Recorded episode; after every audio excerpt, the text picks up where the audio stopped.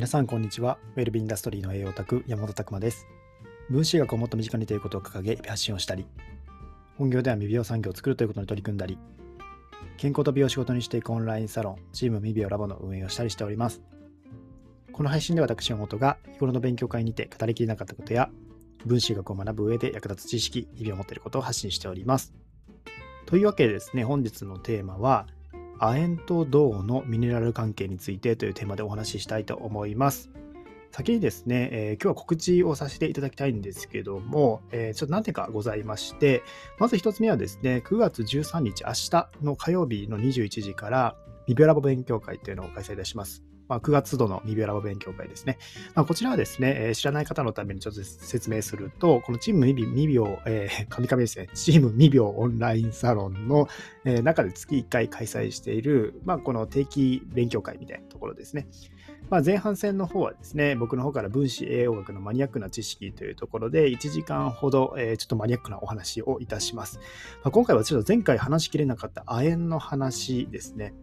亜鉛の話、まあ、後半戦という形で、まあ、前回はですね、かなりマニアックな、なんで亜鉛がどう体に関わってるのかみたいなところをマニアックにお話ししたんですけども、こちら今回はですね、こちらの方は、えー、どちらかというと実践的な亜鉛の話にはなってくるかなと思います。どういった、えー、取り方とか、していくべきかっていうところですね。まあ、どういったサプリメントを選べばいいかみたいな話もありますので、まあ、実践編の方が皆さんの日常には役に立つかなと思います。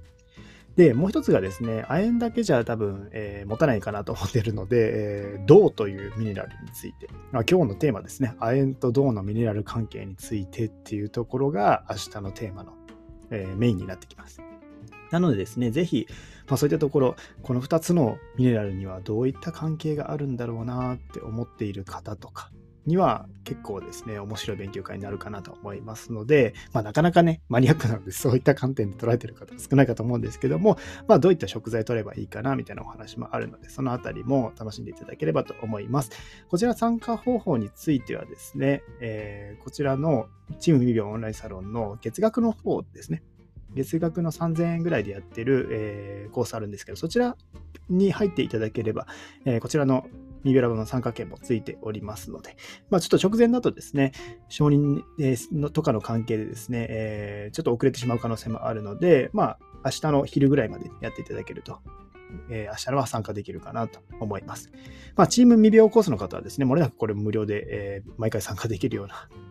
イベントですので、こちらも楽しみにいただければと思います。まあ、新聞ビデオの方は過去のですね、このミベラボのアーカイブっていうのも全部見れますので、かなりマニアックな分子学の内容っていうのが詰まってるかなと思います。で、後半の方はですね、えー、チーム未病、まあ、オンラインサロンの、まあ、未病栄養コンサルタントの方々からの発表コーナーというところで、まあ、今回はですね、えー、今回発表していただくのは菊池幸太さんという方ですね。お米の研究とかされていたりとかして、まあ、今回もちょっとお米の話をしますっていうところだったので、まあ、どんな話になるかめちゃくちゃ面白い、えー、面白い、楽しみな、えー、ところだなと思っております。まあそういったところでですね、えー、まあ一回満足度の高い勉強会になりますので、ぜひご参加お待ちしております。で、もう一点がですね、17日、今週の土曜日なんですけども、21時からお茶会をやります。まあ、こちらのお茶会っていうのは、まあ、いつもはですね、月曜の、えー、今日の夜とかもあるんですけど、そちらの方は僕たちの方から一方的にこう、お話しするラジオ番組みたいになってるんですけども、そういった形ではなくですね、もう相互コミュニケーションという形で、みんな画面オンにして、お互いのこういった、まあ、未病の領域への話とか、まあ、何でも質問してくださいね、みたいなことをしようかなと思ってます。まあ今日のですね、夜のところは、まあ、大人数 OK なんですけども、17日のそのお茶会はですね、まあ、少人数で顔出しありっていうのもありまして、5名ほどですね、そういった形で少人数でしっかりとお話できればと思っております。まあ、ぜひですね、こちらもご興味ある方は、えー、こちらもご参加ください。PTX からですね、同じように申し込みフォームあると思いますので、そちらからご確認ください。はい、お待ちしております。でですね、じゃあそれでは本題の方入っていくんですけども、まあ、今日のテーマとしては、亜鉛と銅のミネラル関係についてっていうところで、明日お話しするようなですね、どんなお話するのかなっていうのを少しだけお伝えしようかなと思ってます。で、この亜鉛と銅、ですね。亜鉛は多分馴染み深いんじゃないかなと思います。亜鉛って聞いたらなんか男性に必要な栄養素とかっていうイメージあると思いますけども、まあこれはですね、もう男性も女性もめちゃくちゃ重要なものなんですよ。まあ、特に細胞分裂の早いところに関わってるんですよね。なので細胞分裂ターンオーバーとかってよく聞くと思うんですけども、まあ、そういったところが早い箇所に亜鉛不足になると影響が出やすい。どういった場所かっていうと、えー、髪の毛とか肌とかですね。あと味覚細胞とかもそうですね。あと免疫細胞とかそうなっていきます。あとですね、男性であれば生殖細胞ですよね。えー、そういったところの精子のそういったところの、えー、細胞にも関わってきたりとか。まあ、なぜなら細胞分裂がすごく盛んで早いところなので、まあ、そこの、えー、まあ、細胞分裂の時にですね、いろいろこう難しいややこしい酵素たちがいるんですけども、そういったものに亜鉛が必要だからというところもあったりします。まあ、それぐらいですね、えー、亜鉛っていうのはま重要なわけですけども、まあ、同様にしてですね、この銅というミネラル、も重要なんですよ。体の中にも銅というものが存在します。まあ、そういったところでですね、まあ、銅っていうのは体内に含まれている銅っていうのは、えー、約 100mg と言われてまして、そのうち約40%ぐらいが骨格に存在すると。で、さらに24%ぐらいが筋肉に。で、9%ぐらいが肝臓。で、6%前後が脳に含まれてるみたいな話があったりしますね。で、この銅と亜鉛っていうのは、すごくこう、拮抗関係というか、まあ、シーソー関係にあるというようなところがあったりするんですよ。なので、銅過剰になると亜鉛不足になったりとか、まあ、逆に亜鉛をサプリとかでどんどん入れていくとですね、銅が少なくなってきたりとかしてしまうんですよね。で、どちらかというと不足しやすいのは亜鉛の方かなと思います。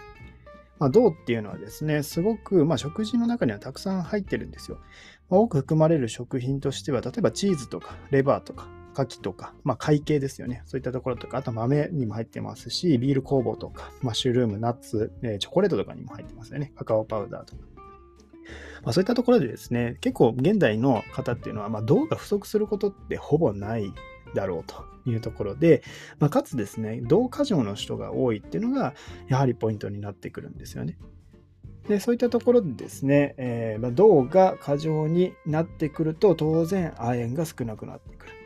で意外と亜鉛とかって食事から取れてない方って結構多いので、それによってですね、何が起こるかっていうと、すごくイライラしたりとか、まあ、精神面で影響が出てくるんですよね。切れやすくなったりとかしてしまうと。そういったことが分かってるんですよ。で、女性って特にあの、まあ、銅を運ぶタンパク質、セルドプラスミンみたいなものが存在しまして、まあ、そこでですね、そういったものが、えー、まあ、生理とか来ると多くなってくると。血中にそういったタンパク質が多くなってくる。っていうところで、まあ、亜鉛が不足しやすくなったりとかして、特にやっぱりそういった時って精神的に影響が出てきたりもしやすいって話もあるんですよね。なので、ここのバランスっていうのはすごく重要ですし、あとは吸収のところでもですね、結構ここっていうのが、まあ、一緒の入り口を使ってることが多いんですよ。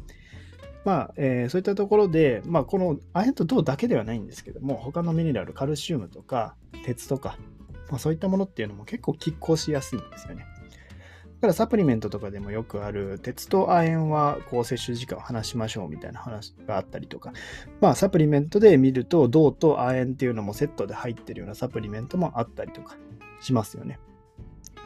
まあそういったところで、まあ実はなんでそれが一緒に入ってるのかなっていうと、非常にこの親和性の高い、まあ、ミネラル2つだからというところですね。まあ、逆に言うと、銅と亜鉛がま適度にこう入ってる状態というのが一番望ましいんですよ。ただ、まあ、銅と亜鉛入りのサプリメントを使ったときに、結構銅の過剰な人が、まあ、日本人とか多かったりするので、まあ、そういった時には余分な銅になっていきますね。だからこそ、まあ、亜鉛を意識するってところですけども、逆に亜鉛を入れすぎると、まあ、他のミネラルの代謝に影響が出てきたりとか、まあ、そのあたり明日ちょっと話してこようかなと、えー、話してみようかなと思ってます。あとですね、銅。が、まあ、欠乏するっていうのはほとんどないんですけども、じゃあ欠乏するとどういったところに影響が出てくるかっていうところで、大きなところでいくとやっぱメンタルのところなんですよね。まあ、ドーパミンからノルアドレナリンっていうものに、まあ、こう変換されていくんですけど、ドーパミンっていうのはどちらかというと、こうですね、えー、まあ、テンテンション、テンションって言ったらおかしいですね。なんかそういった興味とかっていうものが湧いていくためにドーパミンとかがしっかりと出て、そしてそうするとしっかりそれに対して興味がある。まあ、ドーパミン出てるわとかよく言いますけども、なんかそう気分がすごくいい状態ですね。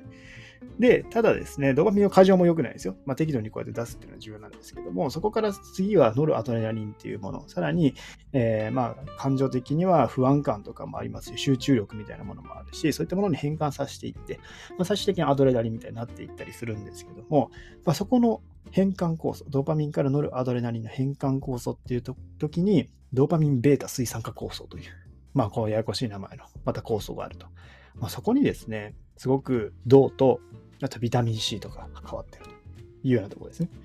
だからメンタル的にも非常に影響が出てくるっていうのはイメージいただけるかなと思います。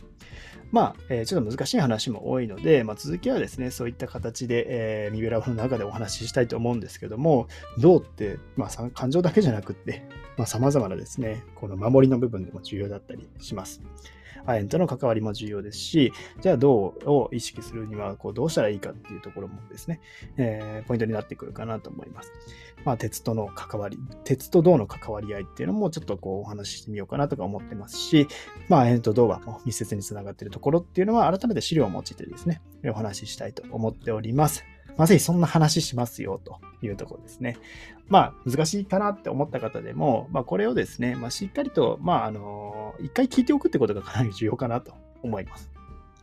まあ、知ってると知らないっていうところではですね、なんか聞いたことあるなと、全くもう知らないっていう状態っていうのはまたちょっと違った形ですので、まあ、そういったあたりもですね、ぜひ、えご参考になれば幸いです。